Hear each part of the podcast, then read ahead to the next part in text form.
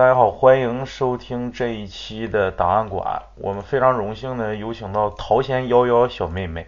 呃，那天我跟她聊的时候，她说想投稿，我说要是故事多的话，可以来做客一期。嗯，然后她同意了。同意了之后，我俩连麦，然后听了一下她这个故事的成色，结果发现好像是最起码是明末清初那个那时候比较值钱的，应该是官窑的。所以说，我说来好好整一期，然后就非常同样啊，非常荣幸能把那个咱们档案馆档案馆的创始人第一期的这个嘉宾大蛐蛐也请到这儿来了。然后小妹妹跟蛐蛐跟大家打个招呼吧。Hello，主播好，蛐蛐好，还有各位听众们，大家好。嗯。可以叫我小西，然后之前也叫小几？小小小西。小七啊。七不是小七啊，小小小啥？康熙的熙啊，小西啊，小西啊啊啊！之前也一直喜欢咱们磕头机电台，这次终于有机会能给大家讲一次故事。然后如果大家觉得还满意的话，等有时间可以在直播间再给大家讲一次。非常好，我而且那个非常有缘分的是，我跟小西，我我们电台跟小西之前是在一个城市，小西现在是在北京，是吧？对我目前在北京，然后我老家也是大庆的，啊，好像是跟某个主播还是住一个小区。嗯嗯嗯，确实。这点就不透露了，免得你们给主播送礼物。嗯嗯嗯，行，那就开始吧。确实，你俩一句话不说，你是死人呐？不，老妹儿不自我介绍呢吗？没轮上我嘞。啊，轮你了，你来吧。嗯，大家好，我是塘沽大蛐儿，您开始吧。开始，开始。嗯嗯。呃，我的故事其实呃有别于之前几期，就是大家讲的那些。然后我先给大家讲一个小故事，让大家就是奠定一下我这个故事类型的基础。你们也可以给我贴个标签。嗯。就是故事是发生在我上一家公司。嗯，我现在在一家游戏公司做 HR，然后我上一家公司也是一家游戏公司，那家公司住七楼。有一点不好的就是，嗯，下面就是等电梯的人非常多，而且那个大厦是单双层是分开的，就是单层有单向的电梯来坐，双层有双向的电梯来坐，然后就等的人很多。那天早上的时候，我上班也是来不及了嘛，等的人实在太多了，我就决定走楼梯上上上楼。我就从消防通道那边有一个楼梯间就开始往上走。我们公司在七层嘛，等我走到四层的时候，我就发现两个楼梯之间就是不有一个回旋的那个地方嘛，一个空档的一个位置上摆着一个轮椅，那个轮椅就正对着我。我上楼的时候正好正对着那个轮椅，但是那个轮椅是空的，就上面没有人，只是一个轮椅摆在那里。当时我还觉得挺奇怪，我说这是为什么要在这儿摆一个轮椅呢？我也没多想，继续往上走。等我走到再往上一层的时候，还有一个轮椅摆在那儿，就是那个样子，还有那个那个就是细节方面，跟我在下面那一层楼见到的一模一样。嗯。然后我就当时就更奇怪了，我说哪家公司是卖那种医疗器械的吗？为什么把楼轮椅一层层的摆在楼道里呢？等我再往上走，走到六层的时候，我发现每一层都摆着一个轮椅，但是有一个细节，就是那个轮椅前面有一个轱辘是，就是三四个轱辘嘛，那其他三个轱辘都是朝前的，就有一个轱辘是弯曲的，但是那。我往上走，不停往上走的时候，我见到的所有轮椅样子都一模一样，就当时我就开始怀疑了，这根本就不是三把不同的轮椅，就是那一把，他已经跟我上楼了。然后我当时就就特别害怕，我就疯了似的往上跑，想着赶紧到七层，赶紧进公司。但是就像鬼打墙一样，我就感觉我爬了很久，怎么就还是到不了七层？后来就是没有说那么玄幻嘛，我到了七层之后，我我就在那喘气嘛，我想终于到七层了，那个轮椅也没有跟上来，当时就是走走廊里那个楼梯上还是空无一物的，等我在那喘好匀匀一口气之后，我再回头，那个轮椅就在楼梯上，就他已经上楼了，他就像追着我上楼了一样。我当时真的头皮一炸，就头皮发麻，赶紧开门之后就是进了公司，就类似这种吧，就这件事情就就是这样了，就就没有了，就是这一段的一个小故事，这个小经历很诡异，就是没有那种见鬼的实体，说不出来为什么，反正就类似这种类型的，我后面的故事大体的基本上都是这种细思极恐这种类型的，也不知道大家会不会喜欢。哎，其实曲儿哥就是他讲这个故事，你听了吗？刚才？听了。你就是你，你就是比如说你，就是你突然听这个故事的时候，你会感觉挺可笑的。然后呢，你再想一想，这个四个轮椅，而且同样一个一个一个样式，然后就给人感觉就是在后面追你的这种，你再一想，真就是感觉特别恐怖。我很确定那个四四个轮椅就是同一把，因为它那个轮子的细节，它明显就是同一把轮椅。而且我到七楼那会儿的时候，楼梯间那那个楼梯间是没有轮椅的，然后那个楼梯上也是空无一物的。等我喘了口气再回头之后，那个轮椅就在我身后，而且还是正对着我，就像他一点点爬楼梯，就是慢慢追着我一样，就是也我也解释不了为什么会这样，就是很恐怖。就当时你也没听到任何声音是吧？这个这个轮椅，你想他要如果走楼梯的话，他应该发出那种咚咚咚的那个声音，对吧？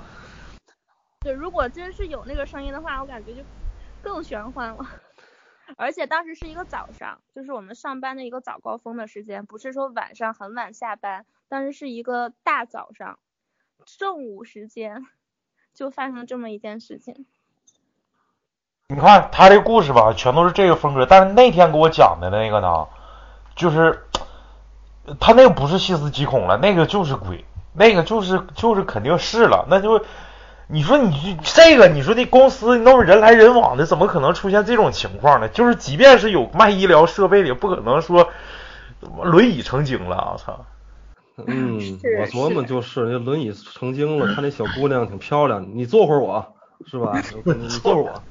坐，就像轮椅上坐了一个你看不见的人，他就一层一层的推着轮椅来往上追你。那你后来的那种气运呢，或者是啥有发生变化吗？其实没有，其实我长这么大，我没有遇到过鬼呀什么类似这种看见一些就是所谓的那种灵体啦，一次都没有遇到过。哎，如果说有的话，还真有一次，但是是我很小的时候，十岁左右。那个时候我在我姥姥家，就大庆吧，就大庆这一块呗。嗯，不是在大庆，是在肇东的一个农村，叫什么安民什么一个地方。哦。我也是很久没回去了，对，是一个很很偏僻的一个农村。当时我姥姥家还是住在那个平房，就那个农村的平房里。那会儿的话，我姥姥家还有一个马车，有两匹马。嗯。我们都会坐着那个。呃，马车去，我姥爷会赶着马车来去那个镇上来接我们，因为我们车到了那边就下不去了。嗯。然后就有一个路，有一段路很奇怪，回家和去镇上都会路过那段路。那段路其实没什么特别的，但是那个路上面有一个土桥，一个小桥洞，特别破破旧的一个桥洞。每次我我印象特别深刻，就是那只那个马车到那边到那个桥洞那儿，那个马说什么都不会走，嗯，就不管我姥爷怎么去拿鞭子赶它呀，或者拉它呀，它就一直不走。那两匹马都是，嗯，然后那那会儿应该是我十岁左右吧，我记得特别清楚，车上面也有我我爸爸妈妈还有我姨家那边的一个人，反正挺多人。当我姥爷赶着马车到那个桥洞的时候，那个马果然就不走了。然后我就远远的看到那个桥洞那儿杵着一个东西，大概就特别高。现在就以小孩的那个视角来说就很高了，但是现在回想起来大概两米多高。我那会儿真的没看过什么午夜凶铃啊、山村老师，我不知道什么那些鬼的一个形象是什么样的。嗯。但是那个当时我见到那个人的形象很贴切，那个呃，那个叫什么楚人美。不知道主播知道？哦，知道知道，蓝衣服那个吗？对他当时就穿了一个那种特别大的蓝袍子，然后黑黑的。我远看嘛，还没有到那个桥洞那边，当时我就看，以为是立着一个什么杆子，还是什么一个破布啊堆在那儿。嗯嗯嗯。我后来一点点往前走嘛，走得很缓慢，那个马死活都不往前走。嗯。我就看见那边杵着一个，应该类似是像人一样的一个东西，就一直低着头，那个头发特别长，也是穿着那个蓝袍子，就跟楚人美很像。嗯。然后那个马车就是在我我姥爷都已经把它抽的都。就等于说快抽出血了，他在一点点往前走，我就期间一直盯着那个那个东西看。等我们马上就要过桥洞的时候，我不知道他是意识到我能看见他，还是怎么样，他就突然间动了一下，那个头就转过来看着我，我看清他的脸了。当时，我，当时那就不是一张脸。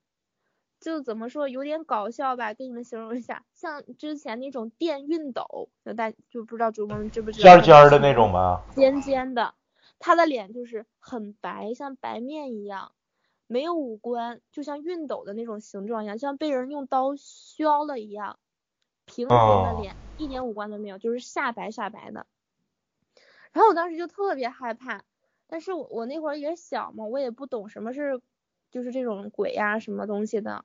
我就知道，虽然他没有五官，但是我总有一种感觉，他就好像在盯着我看。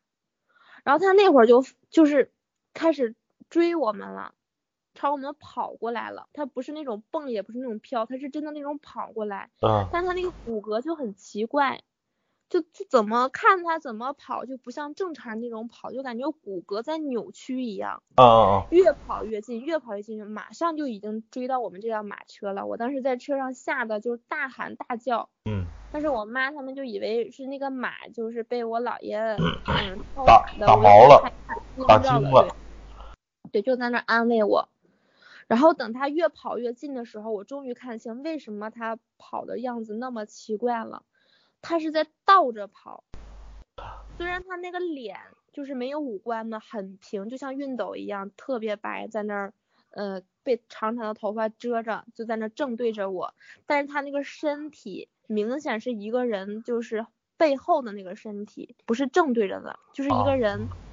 穿了一个很大的蓝色的袍子，大概两米多高，然后头发特别黑，特别长，那个脸上像被刀削了一样，特别平，没有五官，白色的，然后倒着朝你跑过来，当时我就特别害怕，不停的在那车上哭，然后那个马也是像被惊了一样，当时就是窜起来了，已经跑得很快很快，就一溜烟就跑出这个桥洞了，应该那个马也是意识到危险了。但是那个东西一直追到桥洞口，它就不追了，它好像出不了那个桥洞一样，就停在那个口那就不动了。嗯。然后这件事就还有后续，当时晚上的时候，我们那会儿还睡的是土炕，就农村那边都是睡土炕。嗯。我睡在边边上，我忘了那是什么位置，反正我姥姥说那边就很那个位置很热嘛，怕我着凉。嗯。然后那会儿也是刚入秋，就天气也是刚凉，但是炕特别热嘛，我就盖着一个小薄被，我家里人也都盖个小薄被。我有一个习惯，就是到我姥姥家，我会把整个人都缩到被子里，就头也会蒙到被子里，因为他们家会有很多小虫子，就我特别怕虫子，我就把自己保护的严严实实的。当时我睡着睡着。嗯，我姥姥家那还有一个钟，就那种摆钟，会当当当特别响的那个，就很古老。我当时睡的大半夜的时候，我就觉得胳膊很痒，我挠了挠胳膊之后，我以为是小虫子呢，就像那种毛毛虫。挠了半天之后，我发现不对，我一抓，抓了一把头发，然后我当时就很明显这不是我的头发，我那会很小，头发还没有那么长，然后我就。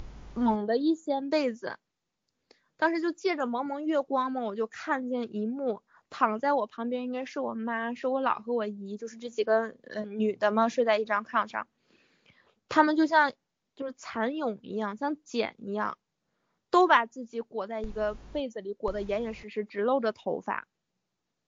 就但是特别反常，因为我妈妈和我姥从来就不会说像我一样把头蒙在被子里那种睡型，而且当时那个。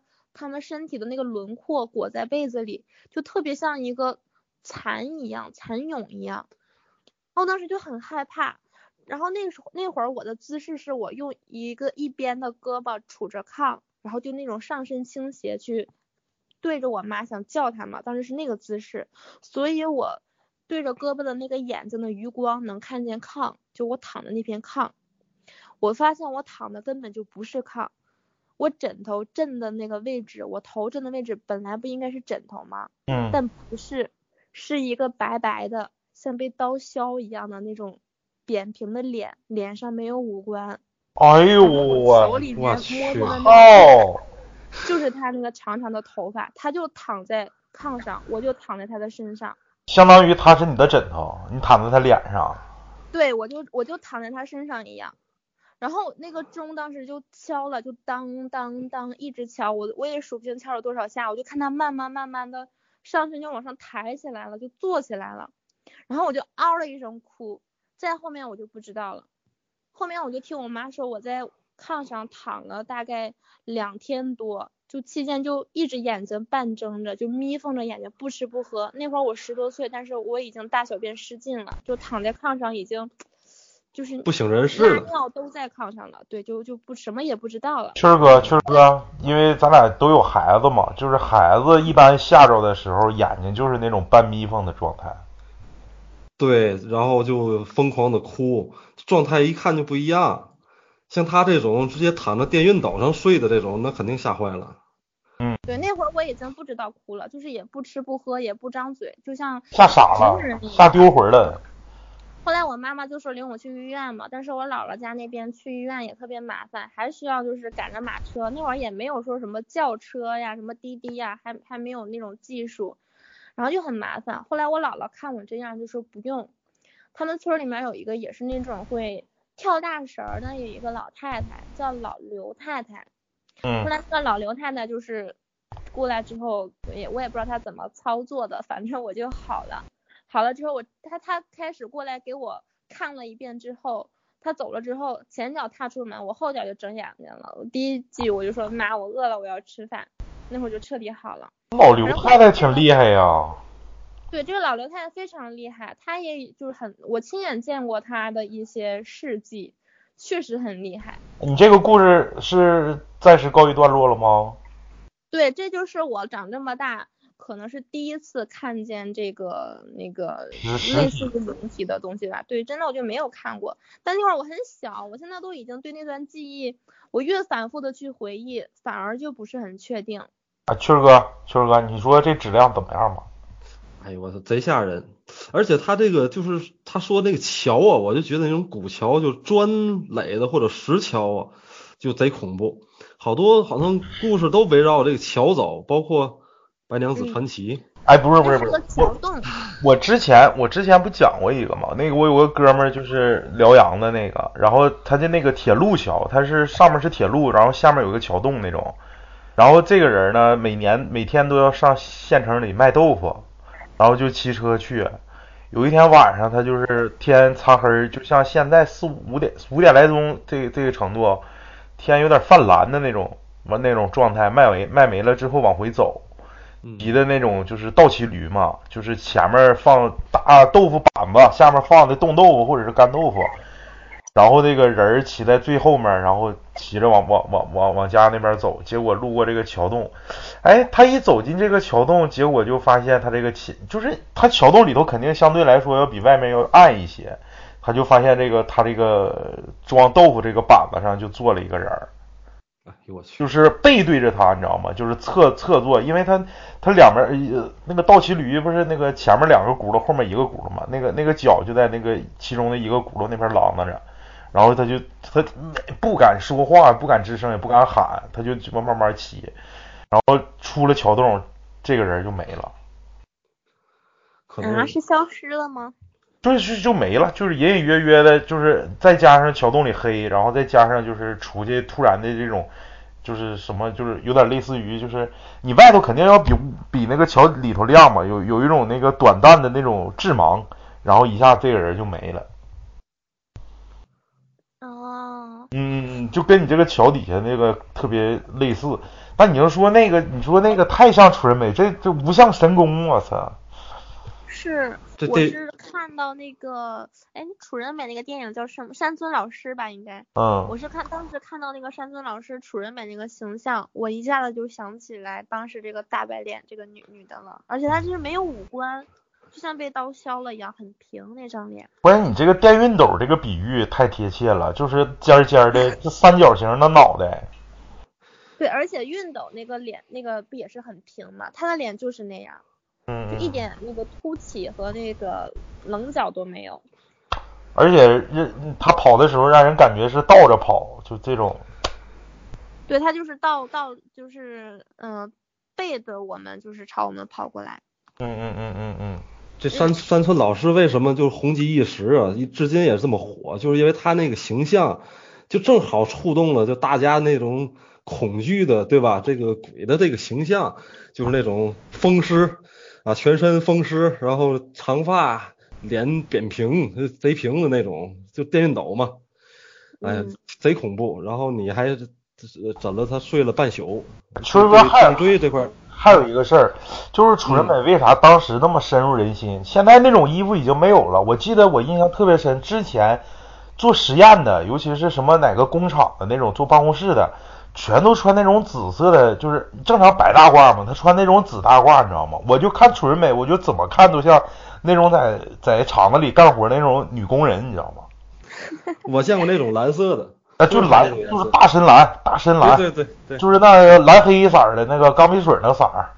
呃对，那个金脏不用总洗。嗯嗯嗯嗯。嗯，嗯，然后后面的话再讲一个，你讲那个，你那天你那天给我讲那个，就是说我这故事不吓人，就我给你讲一个 不太吓人的吧，啊给我吓。来来那个来那个，嗯对，讲那个是我朋友发生的一件事情。我有一个朋友叫大玉，我现在不是在北京嘛，他是河北的，也是来北京这边打工，因为也是赚的不多嘛，然后家又不在这边，所以租房子方面选择那种性价比稍高一点的，主要是房租便宜一点的。所以他当时租房的时候选择了北京郊区的一个自建公寓里，那边很乱，就是基本上住的都是一些，嗯、外来也是那种务工人员，所以就是嗯、条件也不好，嗯社什么社区卫生什么都特别特别乱。然后我们也是之前频繁的联系，那有一天我就接到他打来的电话，平时我们都是在微信上就是发几句语音呐、说两句话，极少打电话。就现在朋友就很少，就是说会用电话去联系，除非是紧急的事儿。那天我就接到他电话，我就很奇怪嘛。他当时什么也没说，他说：“你赶紧来我家，你现在快点，赶紧来我家。”就是一直重复着，重复了好几遍。我说这怎么了呀？我听见他声音都是那种颤抖的。后面我就去了，去找他了。从我们家到他们家也大概一个多小时吧。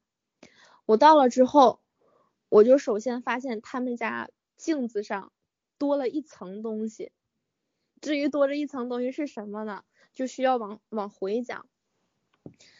要说到这个大玉这个人的体貌特征，你看人家人家讲故事这个这个这个这个手法啊，插叙啥的，你讲这倒这叙啥的，这挺挺好。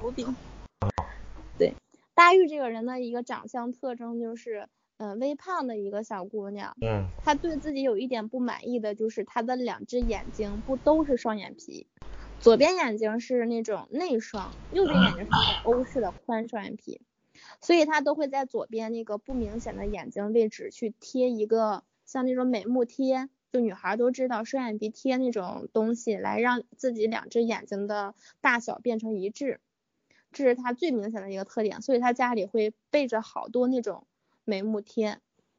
他说有一天呢，他在这个房间里面贴双眼皮贴呢，就在也不能说一次定型吧，肯定要反复的去贴去矫正，让两只眼睛的那个大小变得一致嘛。正在他贴的时候，他就对着镜子这么去矫正，他摸着他左边眼睛去把这个双眼皮贴进行调整的时候，他就猛然间一愣，他发现他当时摸着自己的左边眼睛，他的那个触感告诉他上面贴着一个美目贴，但是镜子里面那个他那个人，就另一个他摸的是他右边的眼睛，没有贴双眼皮贴的那个眼睛。然后他当时就是有点错乱了嘛，他就反复的去试探，确认了好几遍，发现就是那样，镜子跟他的动作不是相对的，是相反的。然后关于这个镜子呢，之前这个镜子是挂在他们家的那个厕所那边的一个墙上的，厕所那边多呃会多出一个，跟那个卧室有一个隔挡。那个房间很小，大概也就十多平，就是一个厕所，然后一个卧室，有一个大衣柜，剩下什么都没有了。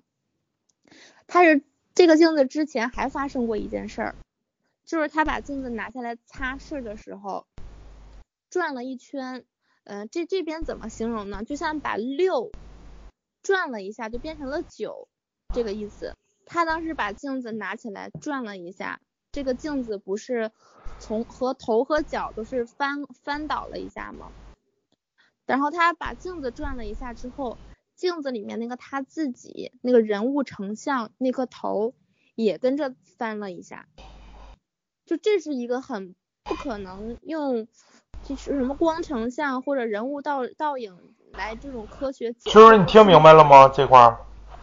我没听明白，我告诉你啥意思，就是你那个镜子你不翻过来吗？就是让它大头朝，就是你可以理解为一个方的一个镜子，方形的一个镜子是摆在台面上那种，然后它可以就是掉个个，就是上就是脚上上面去，然后上面上下边来，就是翻一下子，翻一个一百八十度，结果呢，就是镜子里的那个他变成了一幅画，当他倒的时候，他镜子里的自己也跟着倒过来了。就相当于镜子里的自己大头朝下了。哦，我我去，应该人是不动的，镜子动，人是不动的呀。对呀，嗯。当时他也没有反应过来，只觉得哪里不太对劲儿。然后后面他在想，对呀，他应该是不动的呀。他又自己就反复这样试，不管他把镜子那个头朝朝左、朝右、朝下，镜子里面那个他自己也是跟着朝左、朝右、朝下。一直这样动来动去，然后他这这些事情还不是说唯一的，还发生过很多奇怪的事情。就比如他在收拾屋子的时候，翻衣服的时候，会翻出几件根本就不属于他的衣服。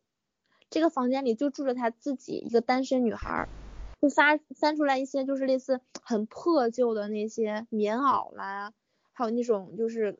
嗯，内衬的那那些衣服呀，那些衣服根本就不是他的，而且看着就像那种老年人会穿的那种很破烂，就是还有还有那种破洞什么的，就类似这种事情。然后我不知道大家平时梳头的时候会不会注意到梳子上面自己的掉发。大玉是那种，嗯，就之前染过头发嘛，所以他头发是那种橄栗色，就棕色的那种那种发发色。嗯。他。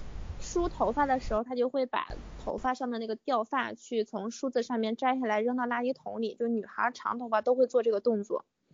但是当他有一天也是照着镜子梳头的时候，他把那个像往常一样把镜子上梳子上面那个碎发往下拿的时候，就发现梳子上面有几根根本就不属于他的头发，是那种黑色的，很长，而且就是。呃，头发很硬，就头发丝很硬，他那个头发丝很软，就总烫染嘛，也是那种微黄色的，但是他梳子上面就会有几根黑色的头发，明显就两个发质一对比，就是两个人不同的头发。嗯嗯嗯。后面他就开始找这个源头，但是有一天他找到了，就是他觉得他那个枕头有问题。那个枕头是他搬进这个房子里面，那个就就一直在那儿呢，不是他自己带来的。他看那个枕头就是缎料的嘛，还挺好看，就留着它了。因为是缎面的，所以很柔顺很滑。但是他就觉得这个枕头过于柔顺了，他就捏的时候就感觉很软，里面有那种缎绸缎就特有的那种那个很滑的那种面料。他当时就觉得从来没有把这个枕头拆开来看看。他当时就做了一个决定，就把那个枕头那个枕套拆开了，把枕芯一拿出来之后，发现枕芯上面黑乎乎的一片，他以为是是别人枕脏了呢，就枕芯都很容易脏嘛，但仔细一看不对，那个明显黑乎乎的一片不是脏的。他拿镜子之后把那个枕芯剪开之后，枕巾上面铺了一层黑色的头发。就是类似于小头发茬似的那种，是吗？不是，全都是长发。哎呦，真恶我他妈恶心死了！对，关于头发呢，就是他在那个这个出租房里面，有一天洗澡的时候也是那样，他那个花洒出水很费劲，就一滴一滴的，就感觉像堵了一样。他把那个拧的拧开到最大，花洒还是堵的。他就是洗澡嘛，一边洗一边去弄那个花洒，总是动不动就堵。然后他就一直拧，开到最大之后，他就磕了磕那个花洒，就是呲的一声，从那个花洒里面喷出好好多，就好几根那种黑色的头发，一直呲到了地上。喷完那个黑色的头发之后，那个花洒就正常了。然后他就开始跟我就是说嘛，叙述大概这些事情，他发生这种种种事情。其实还有很多啊，我就不一一举例了，就大概就类似这种很诡异的事情。当天我就决定陪着他住一晚上嘛。然后我跟他住的住的那天晚上，大概睡了迷迷糊糊，睡到后半夜的时候，我就听见有人敲门，就是那种类似这样有人敲门。嗯敲了半天之后，我当时很害怕呀，因为他他住的那个居住的那个地方很乱，旁边还是那种工地，就住了一些农民工，还有一些嗯、呃就没有没有工作的一些人，我就怕会不会是那些人当中有坏人嘛，毕竟知道他来来回回都是一个小女孩儿。然后我睁开眼睛，下意识的就往门口一看，这时候我就又听见，就这样敲了三声，然后我就听着这个声音不像是门外传来的，我仔细一听是从屋子里面传来的。我当时没开灯嘛，我就看见朦朦胧胧的，就借着那个外面那些月光，看见有一个黑影站在他那个大衣柜面前，我就开始伸手摸他嘛，我说大玉你快醒醒，你家里面有人。我一摸没人，我身边躺着的大玉就不见了。后面我就再一看，那个人影就好像是他，他就站在他那衣柜面前，然后我就看见他在黑暗中把手慢慢的举起来，敲了敲他衣柜的那个柜门，就是又三声，边敲他还边那种，就是他那个声音就当时很奇怪，就是低沉沉的，他说你藏好了吗？哎呀，我去，然后我当时就是真的下当下的时候没什么反应，我就愣住了，就感觉就放空了一样。后面我也不知道自己什么时候回过神来呢，我赶紧就是把那个灯打开，我鞋都没穿，就光着脚跑到他那边，我说你你干嘛呢？然后他当时那个眼睛也是那种往下垂着微睁着，然后就是感觉他那个白眼珠特别多，就看不见他的瞳孔嘛，是那种黑的。然后就还是抬着手敲那个柜子门，说你藏好了吗？又问了一遍。我当时看那个柜子门是没有关严的，留下一个小缝，柜子里面黑乎乎的，就透过那个缝里面去看。他那柜子很大，就藏两个人都没问题。然后我当时就没有勇气开那个柜子，我看他那个样子，我就判定他应该是梦游了。梦游的人，我之前也是看那个故事还是什么，听其他人说说不能叫醒他，也不能跟他对话，不然的话梦游者自己可能会被自己给吓疯过去。然后我当时就牵着他的手嘛，一点点把他拉到床上，让他坐下，然后我就一点点把他靠倒，让他躺那儿。他全程那个眼睛都是微睁着，然后嘴巴就不停的在那儿微微蠕动着，我也不知道他在说什么，我也听不清他在说什么。我就站他那个里面，就是床里面坐了整整一晚，期间我也没关灯，然后他那个柜子门始终有一个缝是没关严，黑乎乎的，我也不敢去打开柜子里看里面是什么东西。然后第二天我就劝他，我说你赶紧退房，你先你先回老家，因为我感觉他那段精神精神状态也不是很好，就像丢了魂一样，动不动就整个人就坐在那儿一言不发，跟他说话他也不回我，就像抑郁症了一样。然后他就听我的了，就回老家一段时间，说过两天再回来退房嘛。他回老家之后把这件事解决了，具体怎么解决的我一会儿再说。先说我回家那天，他是当天就回的老家，然后回老家之后陪给他送去车站。我回来的时候，因为本来距离就比较远嘛，也已经天黑了。当时我走进我们家小区，我们家小区大门口停着一辆车，就是没有什么车库嘛，因为北京这边。基本上见不到车库，大家都是把车乱停在小区里面，就是插空就停。我看见那个停车里面，我就路过那个那个停停的那辆车，我就往那边扫了一眼，当时把我吓了一跳，我当时吓得差点蹦起来，因为小区那那一片也，我们那个路灯也特别昏暗，我就看见车里面坐了一个人，但是他也没开车灯。那个车也是熄火的，就明显是停在那儿，但是车里面就坐了一个人，一个男人坐在那个驾驶座那边，当时把我吓了一跳，我说这人怎么回事啊？你你在车里面坐着，你好歹把车灯给打开一下呀！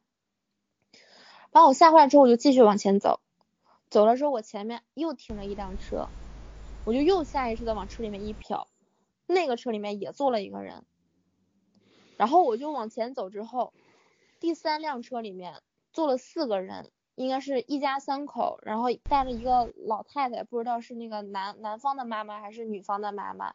那个男的坐在驾驶座，那个女的坐在副驾驶，后面是一个小孩和个老太太，板板正正的坐在车里，没有任何动作，也没有交谈，就目目看前方，坐在那里一动不动。那个车全程都是没有任何的什么开车灯啊或者打火什么的，就是像停在那里面一样。后面我就往家走，走进我们单元门的时候，我发现，凡是我路过的所有停车的那个车里面，都坐着一些人，有的车里面是一个，有的车里面是两三个这样，但是他们都是没有玩手机，没有任何动动作，就像假人一样，模特一样坐在那儿，看着前方一动不动。哎呦，那车就车窗也是关的，里面就是密闭的。全是密闭的。啊，我们都知道这车窗密闭的话，应该人是不能长时间在车里的，会窒息，对吧？他也不会说一点动作都没有，就全程坐在僵坐在那里。其实我当时是特别想拍照一下的，但是真的犹豫了又犹豫，没有那个勇气。当时我回家那会儿就已经十一点多了，小区里基本就已经没有人了。能不能能不能他们有一个群，他们在玩那个快闪啊？希望是这样。嗯，一二三木头人，谁不能动，谁先动谁是狗。我操！看谁先憋死在这。嗯。然后。车友会应该是操。可能是吧。嗯嗯嗯。晚上的时候，我们家当门禁是坏的嘛，楼下的单元门不都有一个门禁，然后你屋子里面会有一个电话嘛？那个门禁坏了，电话基本是满车。就那个已经是常年不能用的那种，年久失修。对，跟也而且也通不了线，就是坏的。晚上的时候我就睡觉，我就听见手机响了，手机铃声响。我迷迷糊糊的摸起手机之后，就发现我的手机被人开启了照相模式。我的手机在大半夜里面就是咔嚓咔嚓咔嚓咔嚓，在晚上的时候开启了连拍。就已经不停的拍，我看我的相册那边就已经一千多张照片了，不停的就在那儿咔嚓咔嚓咔嚓咔嚓咔嚓一直连拍，我都不知道他在拍什么。然后我就一听那个声音铃声还在响，根本就不是我的手机传来的，我就赶紧把那个手手机往上滑，把这个照相取消了嘛。我可能就以为像我家养猫嘛，可能是猫碰的或者怎么样。后来我就找这个铃声是哪儿来的呢？这个铃声就是来自我们家客厅，就来自那个对讲电话不能用了的坏了的那个门禁的那个电话上，那个电话是挂墙的。我当时就特别害怕，愣了一下，我说这电话怎么又好使了呢？明明明是坏的呀。再说那个单元门也是开着的，没有人说会说摁单元门上那个键子给我们打电话，那个键也是坏了的，不能摁的呀，就根本是取消了连线的这个功能。我当时想了一想。我没接那个电话，然后我等它不响了之后，我才回去又继续躺着，我就躺着也睡不着，就老想着这件事儿。然后铃铃铃铃铃就又响了这个声音。我当时就想着不去了，不管了，我就还在那个床上里面躺着，因为它是挂墙的嘛，也已经好久了。它边响，随着那个震动，那个电话话筒就从墙上掉下来了。掉下来意味着什么呢？意味着自动接听。我就在床上就听见他，我听见那个话筒掉下来了，我也知道它是自动接听了。然后我就听见那个话筒里面就传来一个，就是一个女的在那边说话，我也听不清在说什么。后来我仔细一听，我觉得那个声音特别像我自己，我感觉就是像我自己在那边说话一样。然后我就爬起来之后，我就就是很小声的就爬那个从那个往客厅那边走，然后他就那边那个女的就瞬间就闭嘴了，就不说话了。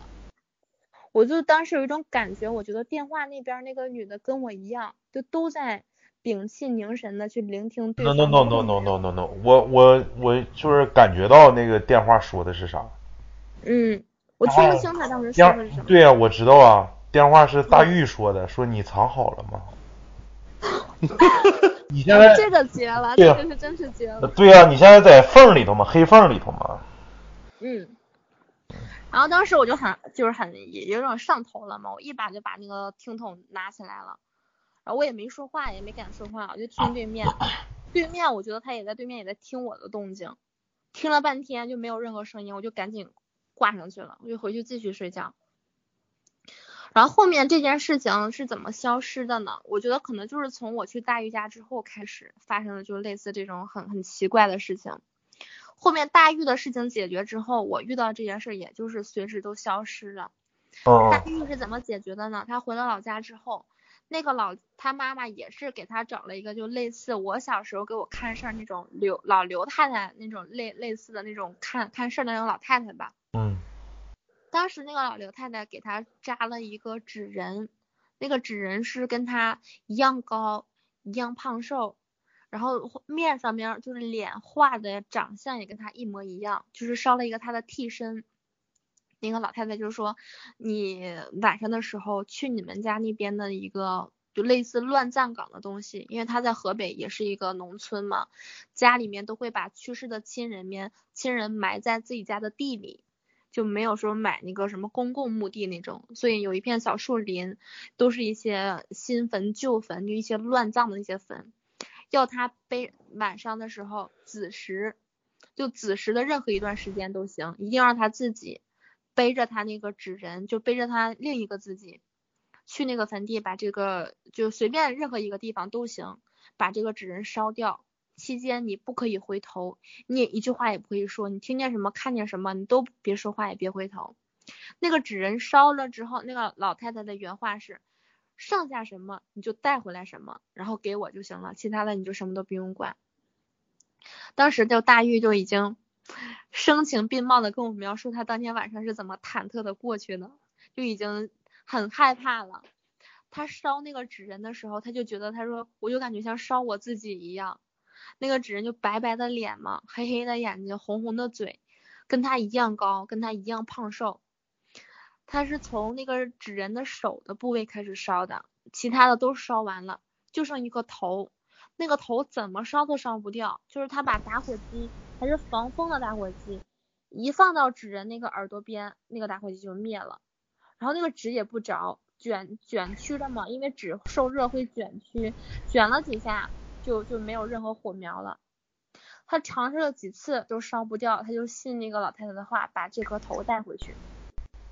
回去的路上他就绷着这颗头，他的余光也能瞟到这个白白的脸、黑黑的眼睛、红红的嘴唇，跟他长得一模一样。他就绷着那颗头一路走到了家，然后后面给了这个老太太，也不知道那个老太太怎么处理的，他后面也就不知道了，然后他就没有发生这些事情了。但是回来之后，他还是把那个房子给退了，现在也是跟别人合租，过得也也还行。就是这就是这就是这就是昨天那个样品，你看怎么样吧？这成色。哎呦我操，这太瘆人了，尤其哎，其实我就。就感觉最后就是这个叫什么大大鱼是吧？大大玉大玉是吧？大玉他最后呃最后去解决这个问题的时候是最吓人的。他自己一个人啊，关键是。我看基本都要自己一个人，然后去一个特别特别那个阴森然后偏远的地方自己去做，明知道要过来去会发会要做到某些事情，然后又不知道会发生什么，也不知道有有没有中间会不会有有插插曲儿。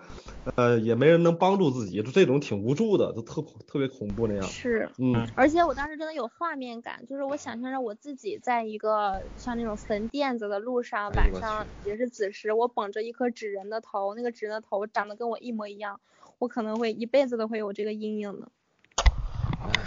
吓死了，我操！然后还有一个事儿，我刚才漏说了，就是我回去那天晚上，其实后面我接到那个电，就是墙上那个那个电话嘛。后面我就睡着了，睡着之后我做了一个梦，那个梦也很奇怪。我这个人就很少做梦嘛，当时梦见我在一个教室里面讲课，我是一个老师，然后课后面就是底下的时候有三十多个学生。那个当时我就越讲我越发现不太对劲儿，哪儿不对劲儿呢？我仔细看我这个三十多名学生，他们有的是那种胖的，有的是瘦的。有的是高的矮的，有的是脸上有那种小痘痘的，有的是皮肤光滑的。但不管怎么形象不同，他们其实仔细一看都长着同一张脸，就是一个人。他们有各种各样的一个样子坐在那里听课，然后就是愣愣的，都是那种把手放到那个叠放在书桌、书桌、课桌上，嗯，坐的很端正、很整齐。然后我就发现。就还是不对劲儿，又说不清他哪儿不对劲儿。后边我就边讲课，我就边下去了，就从讲台上下去，在那个呃回廊里面，课桌课桌之间的那个空里面就来回走。我仔细盯着他们的脸，就发现除了他们长得都是一个人以外，其实他们都是闭着眼睛。那为什么我会觉得他们在睁眼睛呢？是因为他们在他们的眼皮上面画了一个假的眼睛。哎呦！所有人都闭着眼睛，假眼睛在盯着我。然后我就一下子就醒了，我也不知道为什么这个会做一个这种莫名其妙的梦。哎呦我操！我都我他妈有点不行了，我操！轩哥你怎么样？我这有点不行了，我这后背真凉啊！这老师还上课，哎哎呦叫大。大家那个叫下面学生跟我念啊，你藏好了吗？对吧？在那个教室里就学这五个字。对，其实我也不知道我的故事是，我我就没有见到过那种像大家会见到一些什么鬼的实体什么的，好像就自从类似楚人美的那个电熨斗女人，就那一次之后，我我就从来都没有见到过。但是就是这种事情，也说不出归类于哪一种吧，反正就是挺细思极恐的。其实我感觉这种是最害怕的，你比看着个大黑影害怕。嗯，也是吧，就是会会让人生活当中的一些事情，就你没有办法逃避，每天都要经历的很正常的一些事情。但是你有一天发现，哎，他怎么就一下子变得不正常了？就是很让人害怕的。行不行，圈儿？这个这个老妹儿，太行了，太行太行了。那行，那我后面还有多少时间？还够讲几个吗？你这你先尽兴玩尽兴，开心就好。不不能超了时长。没事，没没没有时长，没有时长。嗯，那再讲一个我姐姐的故事吧。嗯，好的。这个故事就等于说跟。平行宇宙有一定的一些一些关系。我发生了这件事情之后，我也在网上找有没有类似人跟我有同样的经历，我发现还真的挺多的。嗯，这是个什么事儿呢？我姐姐家也是住在北京，北京的一个也是属于郊区吧，一个小区里面，那个小区是全亚洲最大的小区，就住的人最多。嗯嗯，然后。其实我我是我跟我姐姐也没有说那么亲，她是我大爷家，就是伯伯家的一个姐姐。嗯。她比我大很多，就三三十多岁，已经就四十多岁了，三四十岁了吧，就跟我差不多。那跟圈儿差不多大，差不太多。啊。所以就是也不是很亲，但是因为我也在北京嘛，我姐姐是律师，是个单亲妈妈。小哥说在天通苑是吧？呃，对我姐姐家在燕郊。啊啊。嗯。然后他有的时候会出差，就会让我去帮他看几天孩子，因为我也在北京，但是平时就是来往的比较少嘛。他那天就又让我去帮他看孩子。其实我这个人记性也不是很好，也加上平时不是那么太主主主，那怎么走动？对，就是他们家小区还比较大嘛，我就记不清他们家是几号楼了，但是我知道是二十二层，几户我也知道，我就是搞不清到底是十号楼还是十一号楼。然后这件事儿。就很尴尬的一件事情，我也不好意思问他。你说问了姐，你家住几楼？住几号楼啊？就很很生分嘛。我当时想的就是先去十号楼看看，不行不对的话再去十一号楼。嗯。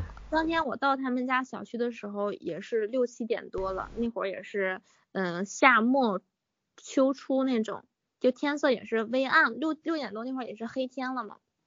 他们家小区那个楼号的指示牌也不是那种很明显，就依稀能看见几号楼几号楼。当时我先走到了十号楼那儿，我就往上数了一下，数到二十二层，他们家那个窗口，我看见那边亮了一个灯，我想这可能是我姐姐家吧，我先进去看一看。等我到了二十二层之后，我我坐了电梯嘛，进了那个单元，到了二十二层二二零一。我看见那个单元门，他们家门口摆着一辆红色的自行车，自行车的车筐里面还挂了一个小书包，就是那种呃教育机构就某某个教育机构发的那种小书包。我一看那个自行车是我姐的呀，然后那个小书包也是我姐家孩子的嘛，就是去机构里面补习用的。我想这找对了呀。嗯。我敲了敲门，开门的是一个女的。穿了一个，呃，就是很很长时间我已经忘了，就是就跟大家说一下吧，就穿了一个绿色的上衣，黑色的裤子，扎了一个就粉色的围裙，就可能当时就不是穿的这种颜色，但是我实在是记不清了，就跟大家假定一下，就绿色的上衣，黑色的裤子，粉色的围裙。这个人给我开门之后一闪就进了厨房，厨房的话就在他家玄关的左手边。我就没有看清他的脸，我就听他说了一句，他说到了呀，进进屋坐着吧，姐正给你包饺子呢。一般这种情况应该确信无疑了吧？我进了他家，发现他们家的格局、摆房间的一些茶几呀、电视呀、位置的摆放，包括墙上面挂着我姐姐的那个照片，都是跟我姐姐家一模一样。然后我就坐在那个沙发上玩手机。我就也是客气性的说了一下，我说姐，我吃过饭了，你也别忙活了，包饺子也怪麻烦的。然后他就边说，就那个女人边说边搓手上的面，她说，哎，不麻烦不麻烦，边往出走。这会儿他就愣住了，就站在我面前，一句话也不说。我抬头看了一下，我当时也很奇怪嘛，我也愣住了。我发现这个女的根本就不是我姐。她穿了一个绿色的上衣，黑色的裤子，系着一个粉色的那个小围裙，很瘦很高，但那张脸绝对不是我姐的脸，就是可能是更老一些，就是脸很黑，长了一副男相，就像个男人一样，就真的，我第一感觉，我现在还能记起那张脸，就目光很凶厉，就像一个男人一样，我当时愣了很半天，我就。也想不了那么多了。当时我其实应该反应一下的，家里面跟我姐家摆设一模一样，甚至还有我姐的照片，我怎么能走错呢？但是当下的那个情景，我我就是真的顾不了其他的了，我就赶紧道歉嘛，我说不好意思，对不起啊，我走错楼了，就很尴尬的退了出去。退了出去之后，我回头一看，那个红色的自行车明显就是我姐的呀。然后我就站在那看了一会儿，那个女的就也走过来了。站在房内门内，就那么端端正正的看着我，她那个嘴也是微张着，就我说不出她当时是什么表情，不知道是惊讶还是什么，就是配上她那个很凌厉的那个目光，我不知道她当时那个表情是什么样子。我就看见她，我就一种莫名的恐惧就上来了，我就赶紧像逃了逃一样的按着那个电梯，就赶紧让她赶紧上来，我要赶紧下去。我当时就怕这个女的追上来，就。但是真的很害怕，然后我其实不敢走楼梯，走楼梯的那个轮椅的事情是发生这件事事情差不多时间的，所以二十二层走下去也不太现实。电梯就终于等到了，那段时间我觉得是非常漫长的几分钟。我进去的那一刹那，我就看见那个女的，就是绿色上衣的那个女的追出来了，就看到一抹绿色的影子，然后那个电梯门正好及时关上了。哦然后我到了一层之后，我我就下了下了那个出从那个门里面出来，我抬头数了一数，看二十二层那个窗户那种黄黄的灯光，我在那儿愣怔了一会儿，看了一会儿，然后一下子那个灯里面出来一个黑影，就站在窗户上，我当时就吓得特别害怕，我就赶紧往十一号楼那边跑，赶紧进了三单元，按了电梯，按了二二零幺。到了二十二层之后，我出来之后来到了二二零幺的门口，发现那个门口门外面停着一个红色的自行车，车筐上面挂着一个小书包，就是某某机构的发的那种小书包，嗯又是我姐家那个一模一样的一个摆设，我就赶紧敲了敲门，打开就是有一个女的给我开了门，那个女的穿着绿色的上衣，黑色的裤子，扎了一个粉色的围裙，一闪身就去厨房里面去了。边说说妹儿你来了呀，姐正给你包饺子呢，你赶紧去沙发上坐着等一会儿。跟那个场景跟我十号楼的场景一模一样，甚至连对话、穿着、长相都一样。然后我看了一看屋子里面那个摆设布局，还有墙上那个照片，明显就是我姐姐家。但是当时我没有坐在沙发上，我是直接走去了厨房，我就看着那个女的，她就侧着脸对着我，就头发在后面垂着嘛，把她半边脸挡住了，我看见的就是头发，看不见她的脸，她还在那个拿着擀面杖在那儿擀饺子皮。我就一点点走向她，我就试探性的叫了一声，我说姐，她突然间就把头转过来了。当时我一看她穿的那个绿色的上衣、黑色的裤子，扎着粉色的围裙，那张脸就是我姐的脸。那一瞬间就觉得心里面也说不出是委屈还是什么情绪，就是鼻子一酸，特别想哭。然后我真的眼泪在眼圈打转，她她我姐就过来摸我的头，就开始就以为我想她了嘛。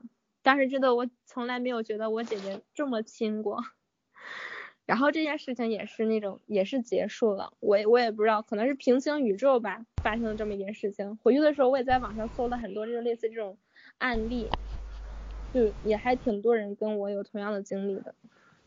我感我感觉你这不是平行宇宙，可能就是某些具具备某些能力的啊另一个世界的东西，然后能创造一种幻境，跟嗯，现实中一模一样，对吧？然后他在那里边，那这也太庞大了，感觉这个力量不过于强大。如果这样解释的话，结界，我操，嗯，但是也说不清为什么他穿着跟我姐姐一样的衣服，甚至连家里面的布局什么的都很像。不是，那为什么你突然进去的时候，那个女人会非常欢迎你，然后结果一看到你之后又要害你呢？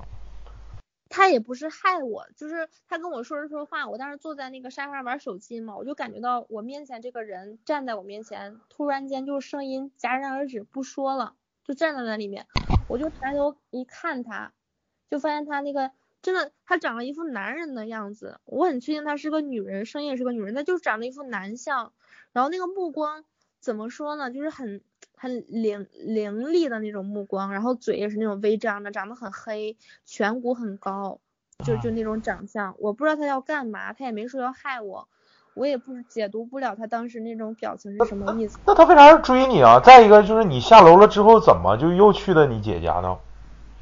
我下楼之后，先是在我不一开始去的十号楼嘛，我就下了楼之后看到那个二十二层那个窗户上黄黄的灯光，我就在那注视了一会儿，突然一下子有一个黑影，有个人影站在那个灯光那儿，然后我就特别害怕，我就当下意识到我是走错楼层了，因为不是走错楼号了，我是在十号楼和十一号楼之间犹豫不定，不确定我姐姐家到底是几号楼来着。然后我十号楼肯定不对的话，我肯定是下意识的跑到十一号楼里面去，所以我就当时去了十一号楼。那姐姐到底在几号楼啊？姐姐家是在十一号楼，那你走错地方了吧？对，走错地方了。但是我确实是走错地方了，这件事情是毋庸置疑的。但是解释不清的就是为什么他们家门口也摆着那个红色的自行车，然后他也是穿着跟我姐一模一样的衣服，就甚至连说的话、场景什么全都一样，就是脸对不上。那你后来又路过，就是去过吗？没有没有，我我肯定不会再去了。哎我操，这个他妈的有点有点离奇，但这个倒倒不至于恐怖啊，就是有点离奇。就是解释不清的一件事儿，就硬扯的话，只能扯到那种平行宇宙，但是，嗯，反正就不知道怎么解释。平行宇宙得同一个地点，它是不同地点发生了同样的一个场景。嗯，是。嗯，你你应该尝尝他手艺，来点醋，包瓣蒜，来瓣蒜，嗯来一辫子蒜，嗯，然后再讲一个吧，再讲个也不是那种很恐怖的事情，嗯这种说不清楚。嗯是我我家之前在那个大庆住，嗯然后当时住二楼，我是从小就特别喜欢这种小动物的，就我长这么大，基本猫猫狗狗没断过。当时我是上初中那会儿，我们家是养了一只鸟，就那嗯个色彩斑斓，我也不知道什么品种，然后养了一群热带鱼。那个鱼是那种装饰鱼，就是在灯里面的，一打开灯之后，它那个鱼缸会亮。然后养了一只猫，但是我们家又多了一样东西。这个东西是怎么来的呢？是我妈遇到了一个无名老太太，那个老太太送我妈的。我们哦家当时楼下一楼是一个商服，就是那种棋牌室打麻将的那个地方。当时打麻将还没有说，嗯、就查的很厉害。我妈有一天打麻将出来之后碰到一个老太太，就那个老太太大夏天穿着一身棉袄，而且她的那个戴个手套，那个手套我妈跟我说是很奇怪，因为手套上面是六个手指头，嗯不知道他手是几根手指头，但是手套缝的是六指。老太老太太拎了一个笼子，笼子里面装了一个兔子，那个兔子长得跟熊猫一样，就那种嗯毛色，耳朵是黑的，然后眼圈儿那一块儿也是那种黑的那种椭圆形。那个老太太就见到我妈之后，就把兔子给我妈了。我妈就很莫名其妙，说你为什么给我个兔子呢？后来我妈就想着我是喜欢这种小动物的嘛，拿回家也挺好，嗯，就莫名其妙的给我带过来了。自从这只兔子来了之后，我们家就发生了很多很奇怪的一些事情。就是一开始是哪里奇怪呢？我们家那些热带鱼是在电视墙上的，就电视柜上的，看电视的时候就看到那些鱼。我是发现我们家的鱼少了，本来是大概三四十条那样子，就肉眼可见的，你发现没以前那么多了。嗯然后我一开始也没在意嘛，因为鱼很多，我没有一一一条一条的去数。后面我是怎么在意起来的呢？就你发现它十条都没有了，就连十条都不到了。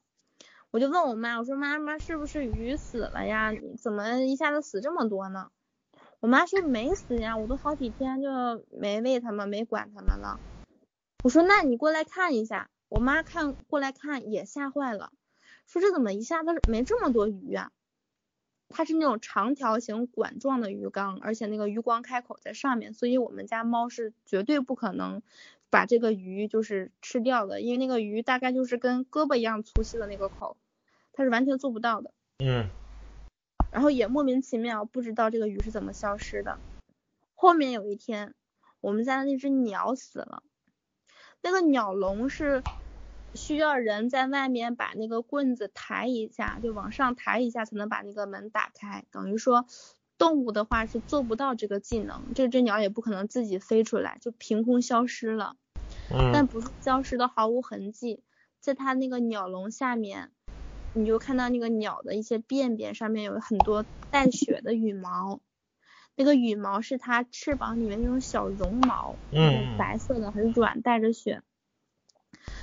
然后后面我就觉得这个不对劲儿啊，这怎么鸟也不见了呢？我妈说她也不知道怎么回事儿。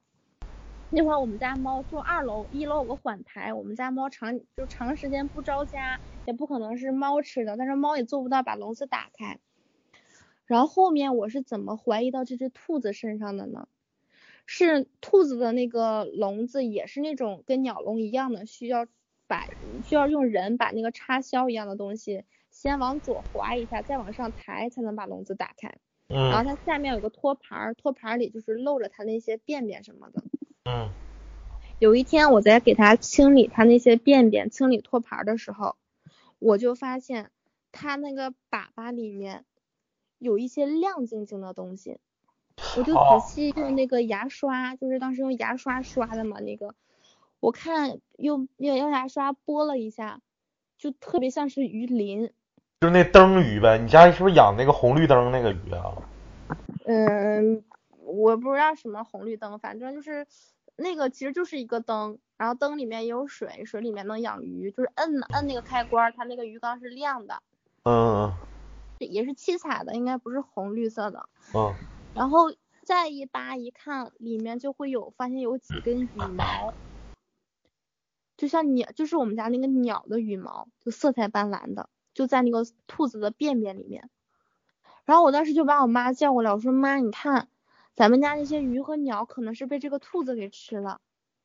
然后我妈第一反应就是怎么可能呢？兔子那个笼子就根本就它自己是打不开的，而且兔子是食草动物啊，就算是它能出来，它怎么把这个鸟笼打开，把这个鸟吃掉呢？它怎么抓的那个鱼呢？嗯但是这事儿也不了了之了。然后这只兔子是除了这些事情之后，它还有一些不符合它一个动物的做法，就比如说我们家会来一些呃小孩儿啊，去我那屋玩儿，那个兔子平时是放在我的那个卧室里的。如果说我们家人很多的那个话，那只兔子会像正常的兔子一样，就上蹿下跳，不停的动，喂它胡萝卜什么它也吃，很活泼。人家不都说什么动如脱兔嘛，它就是很活泼。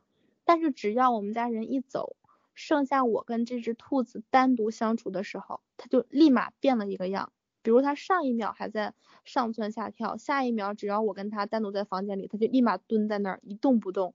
这叫这叫这叫静如处子，这个看看着你有点害怕，可能是多少？对它那个眼睛就是也看不清嘛，就是像熊猫一样，眼圈里面有个黑毛。嗯然后一般动物，我养这么多年动物，我很清楚动物的习性，就是你随便拉过来一个，不管猫猫狗狗也好，你就跟它对视，不超过三十秒，它会立马把目光移开，就是做一些其他的事情，因为它不知道你要在干什么。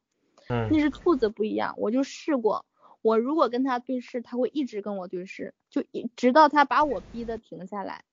我已经不敢跟它对视之后，它还是在蹲在那儿一直看着我。东北东北兔呗，就是东北的呗，就是啊 对，东北的兔子。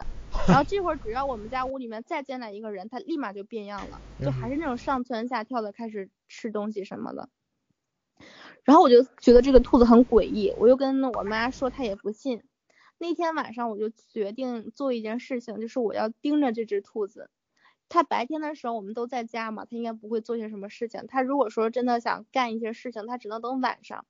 那天晚上我就打算装睡去监视它，那会儿也小嘛，就做的也很很幼稚。嗯当时十二点多的时候，我就困得实在不行，迷迷糊糊就睡着了。睡着睡着，我就心里有事儿嘛，一下子就醒了。我想着不能睡呀，我还要盯着这只兔子呢。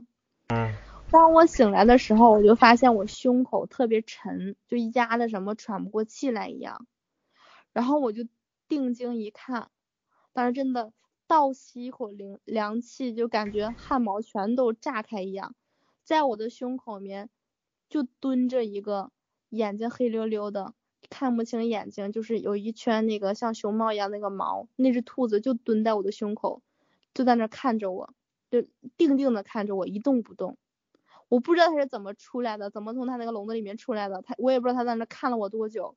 然后这会儿还不是最恐怖的，恐怖的是它的那个胡子胡须，就像有一双看不见的手被被往上提了一下，就把它那个胡须往上提了一下，它那个嘴就扯了一下，露出它的那两颗牙，然后嘴一咧，就真的像他做了一个表情是在笑一样那样盯着我看。嗯嗯我当时特别害怕，把被子一掀，赶紧跑去我妈那个屋，然后就大哭，让我妈赶紧也过去看。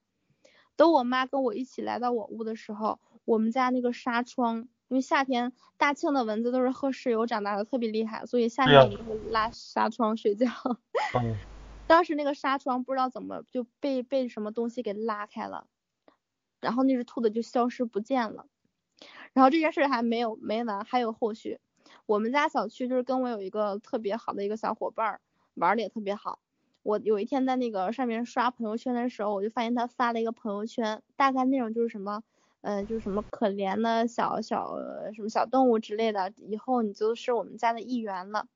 当我往下一拉，那个图片上面就是我们家跑的那只兔子，就黑溜溜的眼睛，像熊猫一样，眼中那有一圈黑毛。我就当时特别害怕，我不知道为什么，我就一定要跟他说，我说你赶紧扔了这只兔子，这只兔子怎么怎么样。当我打开他那个对话窗口，给他发微信的时候，我就一下子不敢了，因为在我的一个下意识里，就是第六感，我总觉得他手机的另一端不是我那个朋友，就是那只兔子在手机的旁边盯着我，只要我把这件事说出去，他就可能会来报复我。当时我就是那样想的，然后我就没有跟这个同学联系。又过了大概几天吧，我再刷朋友圈，就发现他们家的狗死了。他还拍了一个照发到朋友圈，那只狗就是那种东北的那种毛毛毛毛狗，长毛的，没什么品种的，就中华田园犬吧。那只狗他养了很多年了，我当时看那个照片，那只狗狗的脖子像被什么东西啃烂了一样，就骨头都已经断了，只剩下后脖颈有一个皮在那儿连着。我当时第一反应就是这只兔子干的，然后我也没有敢问我这个同学这只兔子是怎么来的，现在还在不在。反正我就再也没有跟他说过话，就这件事儿就这么不了了之了。我也是行，这些事情是是不是这只兔子干的？你说这兔子能不能是那老太太降服的什么一个妖物给它变的呀？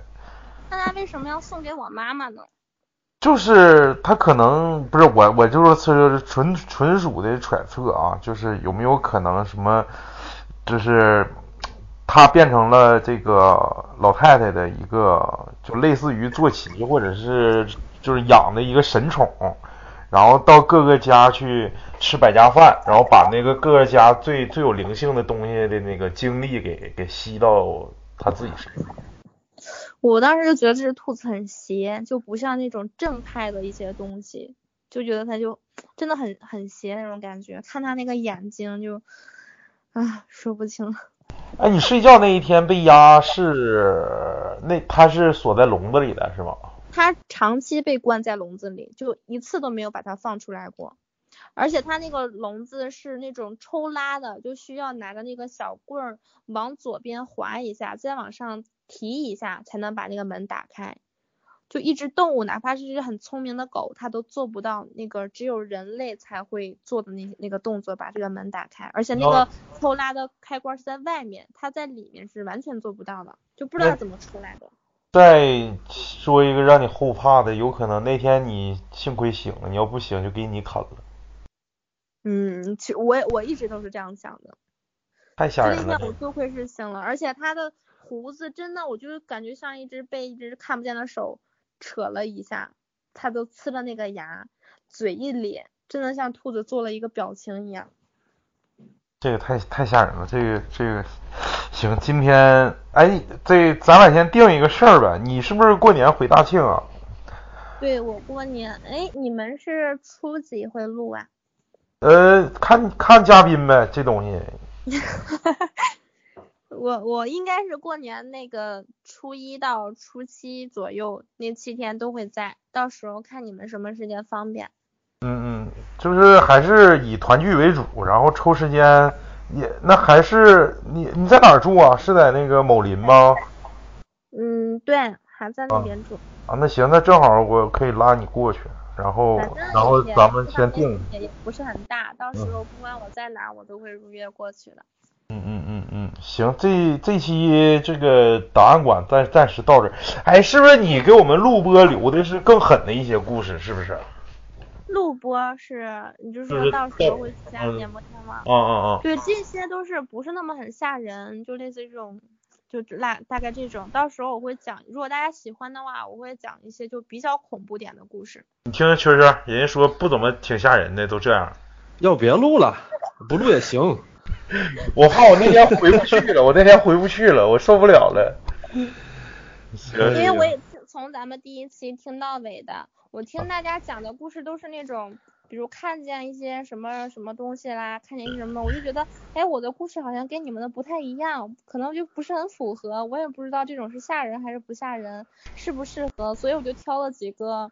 先讲一下吧。如果大家喜欢的话，到时候会讲一些吓人点的，在那个录播的时候。就是你感觉你给一个中肯的评价，是吓人的还是不吓人的？这今天这个，呃，感觉反正至少是非常精彩的啊。这几个比较玄幻，感觉这个这几个故事，而且小西老妹儿这个这个就是语速啊，到那个表达能力都是非常强。啊，相当相当语速应该过快一点吗？呃，不快不快，正好觉得我说话比较快。挺好挺好。来来，继续你继续来评价评价来，我给你打断了呃，是我呀，啊。嗯，反正那个就感觉，尤其小西小西同学这个声音确实是非常非常好听。啊，这个我我有个建议，不行就这这不一群现在还有还有空，这些拉进来。搁我们二群的不带。大群儿最骚。啊，嗯，不是什么雪山吗？之前我还听人家说什么雪山怎么怎么样，雪沙儿，它不是它不叫雪山，叫雪沙儿。现在这个雪山儿啊，雪沙儿，雪 沙儿。嗯哎，他这个头像也是兔子，是吧啊？也是也是有兔子，会唱歌的。是有阴影。嗯，嗯，行，那今天先到这儿吧，完了就浅尝辄止，完了等那个有机会是档案馆也好啊，或者是真的到我们那儿录播了，咱们再约一个时间，好吧？好的，反正我有一肚子的故事，只要大家喜欢，我都会为磕头机电台电台，哎呦，这嘴怎么回事？尽上自己微薄的一份力量吧。反正这次也特别特别开心，祝大家生活愉快。那你就早点睡觉，完了藏好了你告我一声，然后我去好找你。嘞，主播辛苦，小心自己家衣柜门。哦，你你看 我家我家我家没衣柜，因为我家全都是门帘子。哎，嗯那半夜有一只手把你的门帘掀起来，也很恐怖的。啊，说我说几个人，坐吧坐，啊，行，今天到这吧，开心，谢谢小西，谢谢小西，谢谢蛐蛐，行不行？谢谢大家，谢谢谢谢啊，这期到这儿吧，拜拜。拜拜拜。嗯。